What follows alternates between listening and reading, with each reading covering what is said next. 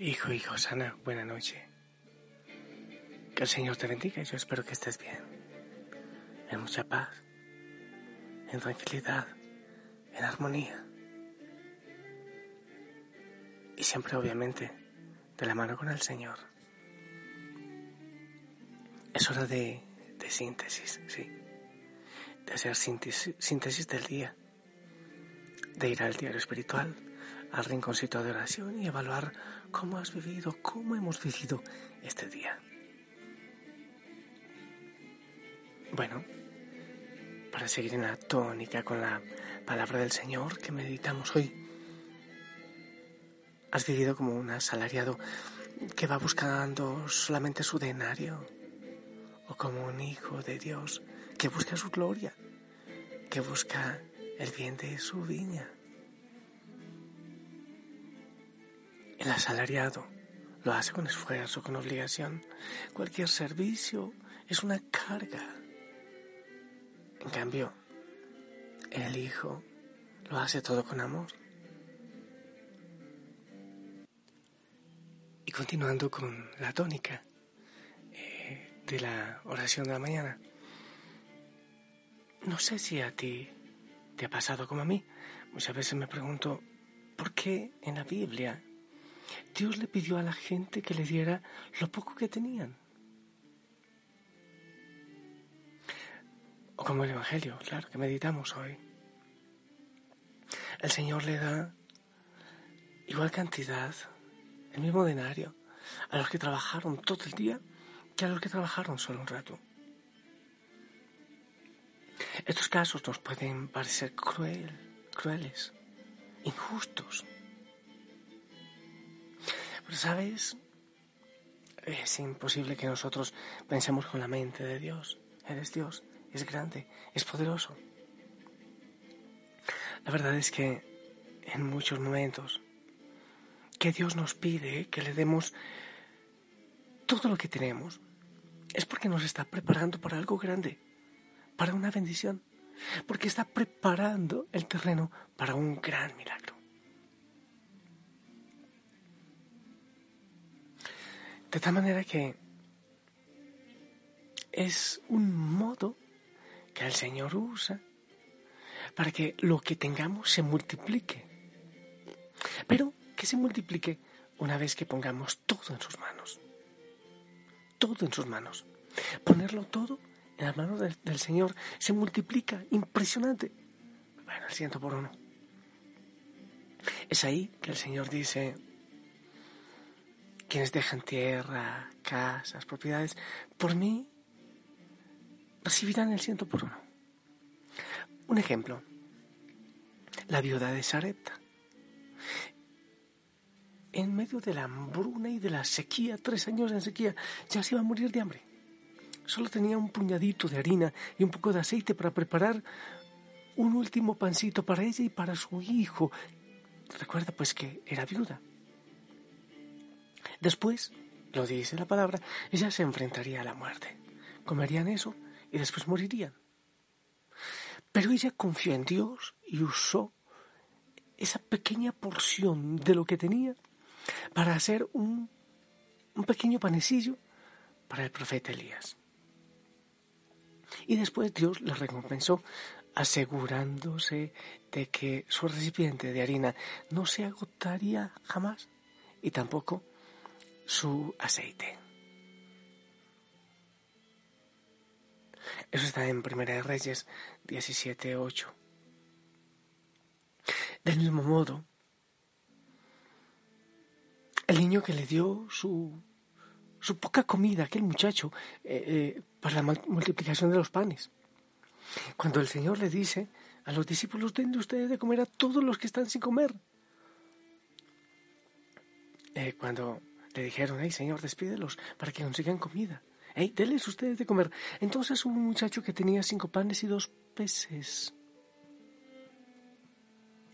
Y entonces él entregó eso. Y no solo el muchacho que entregó lo que tenía, comió muy bien, sino que comieron cinco mil personas y quién sabe cuánta gente más. Hombres, dice, niños, mujeres, y sobraron algunas canastas llenas. Juan 1.13.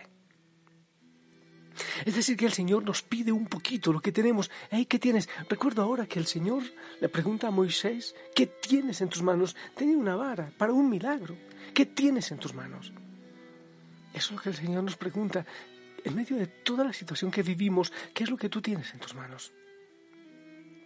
Cada vez que le damos lo poco que tenemos a Dios, no sé, sea en dinero, sea en tiempo, sea en nuestra energía, sea en nuestro corazón, los dones que, a Él le pertenecen.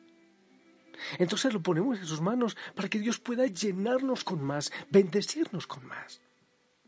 Pero es una cosa preciosa porque Él es Dios y todo lo puede, pero Él quiere contar con lo poco que nosotros tengamos en nuestras manos para hacer una obra maravillosa. Denles ustedes de comer, o la viuda de Sarepta, o, en fin. Él usa lo que nosotros tenemos para preparar un milagro grande.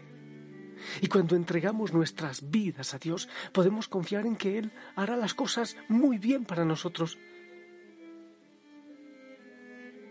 Y seguramente recibiremos recompensa en fe, en la vida eterna, en gozo, en alegría, en la verdadera alegría que hay en nuestro corazón, que no lo da las cosas que poseemos. Cuando Ruth aquella viuda moabita. No tenía hijos, estaba viuda y dejó la comodidad de su hogar, de su tierra, para seguir a su suegra Noemí y al Dios de Noemí, al Dios de Israel, de regreso a una tierra extranjera. Ruth 1.16. El Señor le dio una recompensa completa. Dios le dio protección a Ruth y se aseguró de que estuviera bien provista a través, a través de vos, un pariente rico que asumió el papel de pariente redentor para ella y para su suegra Noemi. Ruth 2, 9, 4. Eso lo vemos, hace días lo veíamos también con Salomón. Salomón es generoso, es prudente. Cuando el Señor le dice, ¿qué quieres que te dé? Dame sabiduría. Y el Señor le, dio mucho más. Se ven tantas, tantos momentos de la palabra del Señor. Quiere decir que cuando tú y yo confiemos en Dios, con lo que tenemos hoy en nuestras manos, aunque parece poco, debes saber que Él te multiplicará las bendiciones, porque Él te ama y está preparando un milagro, está preparando muchas bendiciones por medio de ti, de tus manos, de lo que tienes. Entonces debemos confiar abundantemente en Él porque Él tiene abundancia para nosotros, porque Él es un Dios providente. En cualquier situación que, que tú estés viviendo ahora, en la misma situación que tiene el mundo, nos podemos quejar, pero Señor, todo lo que está pasando, todo lo que estamos viviendo, el Señor te pregunta, ¿Y tú qué tienes en tus manos? Es que es también tu obra. La iglesia no es el papa y los obispos y los curas. Somos todos los bautizados. ¿Y tú qué estás dando en este momento? ¿Estás como un asalariado? ¿Como un criado? El Señor dice, yo no los llamo siervos, yo los llamo amigos. Esto también depende de ti. ¿Qué tienes? Si quieres que el mundo cambie, empieza a dar lo que tú tienes y transforma tu vida y deja que el Señor transforme tu vida y lo demás se hará por añadidura. Si tú quieres una transformación en tu familia, ¿qué tienes en tus manos? ¿Qué hay en tus manos? Ay, señores, que solo tengo unos cuantos panes y unos cuantos peces. Dame eso, porque con eso yo haré obra maravillosa, dirá el Señor. Es impresionante con lo poco que nosotros podemos entregarle, lo mucho que Él puede hacer por nosotros y por el mundo entero. Entonces, por favor, no te quejes. Ay, qué tristeza. Ay, lo que estoy viviendo. Ay, lo que el mundo vive. Ay, ¿qué tienes en tus manos? El Señor con eso, ¿qué tienes en tus manos? Con, con esa providencia, con esos pancitos y esos pececitos, el Señor quiere hacer una obra maravillosa. A nivel de la familia Osana, ¿qué hay? Servidores. Sí, eso es lo más importante con nuestra oración, con la convicción. Y sabiendo que, que somos frágiles, pequeños, que no tenemos mucho, queremos ofrecerte, Señor, lo que hay en nuestras manos.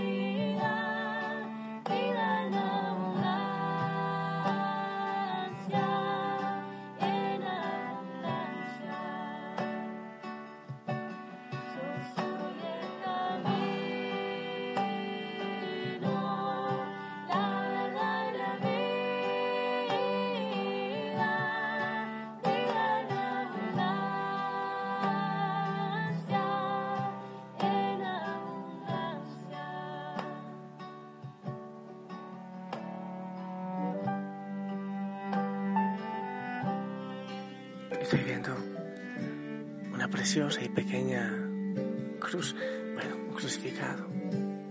Creo que Él le dio todo, Él lo dio todo. No se quedó ni siquiera con su sangre. Darlo todo. ¿Qué tienes en tus manos? Señor, aquí están mis manos. No hay mucho, la verdad. Pero sé que con eso poco haces maravillas.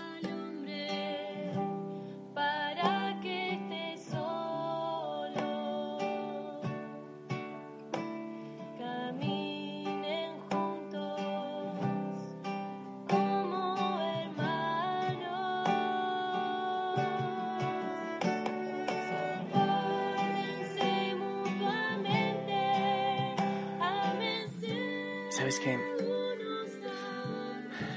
Que una revelación antes de empezar a, grabar.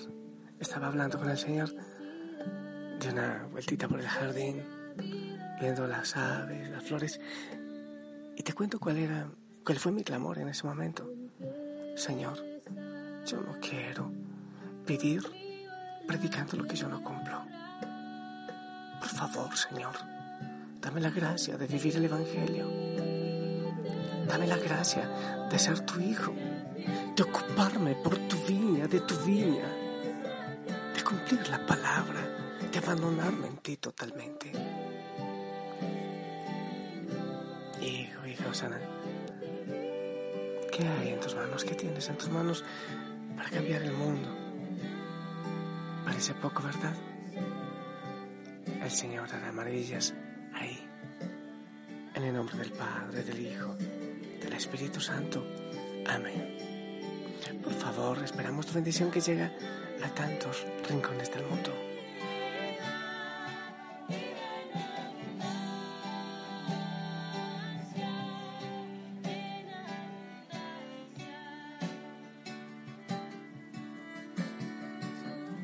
Amén. Gracias, gracias. Ahora Descansa, mañana será un día hermoso para poner en práctica la palabra. No dejes en un rincón los dones que tienes, tus palabras, no sé. Ponla en manos del Señor y hará maravillas. Yo te amo en el amor del Señor, que la Madre María te acompañe. Descansa en el Señor. Sonríe, sí. Abrazos en casa, les amo.